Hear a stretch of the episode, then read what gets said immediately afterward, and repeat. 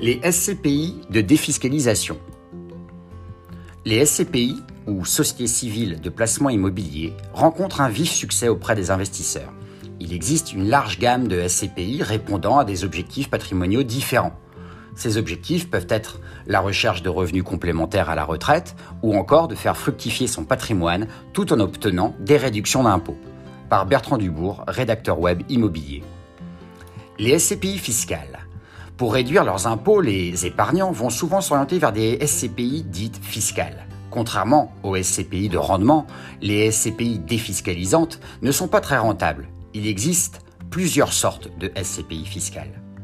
Tout d'abord, voyons les SCPI Pinel. Les SCPI Pinel permettent une réduction d'impôt de 21% du montant total de son investissement. Néanmoins, la réduction d'impôt est de 12% de l'investissement pour un engagement de 6 ans, dans la limite de 36 000 euros, ou 18% sur 9 ans, dans la limite de 54 000 euros. En contrepartie, il faut respecter le plafond global des niches fiscales, fixé à 10 000 euros. Voyons maintenant la SCPI de Normandie. Les SCPI de Normandie investissent dans des actifs immobiliers éligibles au dispositif de Normandie. Ainsi, ces SCPI investissent dans des actifs réhabilités dans une zone tendue. Le montant de la réduction fiscale s'élève à 18% sur 9 ans. Les SCPI Malraux maintenant. Les SCPI Malraux sont dédiés aux immeubles anciens en vue d'une rénovation complète. Ces SCPI s'adressent aux investisseurs aisés. Ce sont des SCPI fiscales qui permettent de bénéficier dès l'année de souscription d'une réduction d'impôt de 22% ou de 30%. Les SCPI de déficit foncier. Ces SCPI permettent aux investisseurs en immobilier, dont les revenus fonciers sont élevés, d'imputer sur leurs revenus existants et dans la limite de 10 700 euros la cote-part des dépenses de réparation des immeubles acquis par la société de gestion. Les SCPI en démembrement temporaire de propriété. La nue propriété et l'usufruit sont coupés en deux. Si vous achetez la nue propriété, vous ne percevez aucun revenu. À la fin, vous devenez propriétaire de parts de SCPI dans leur globalité. En revanche, l'usufruitier perçoit des revenus pendant la durée de vie du démembrement. Avoir recours à ces SCPI permet d'optimiser un investissement foncier. C'est un moyen efficace pour les contribuables fortement fiscalisés.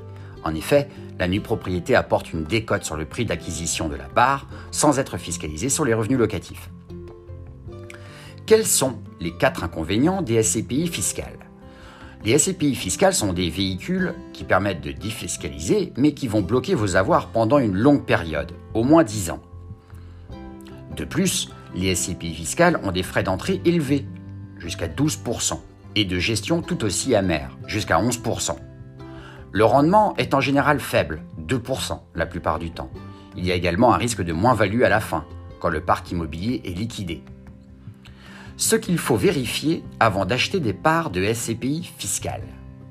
Avant d'investir dans des SCPI fiscales, vérifiez bien le prix de la part de la SCPI, l'historique de la société de gestion, le taux d'occupation financier, la distribution des dividendes et la stratégie d'investissement de la société de gestion. Comment investir dans une SCPI de défiscalisation?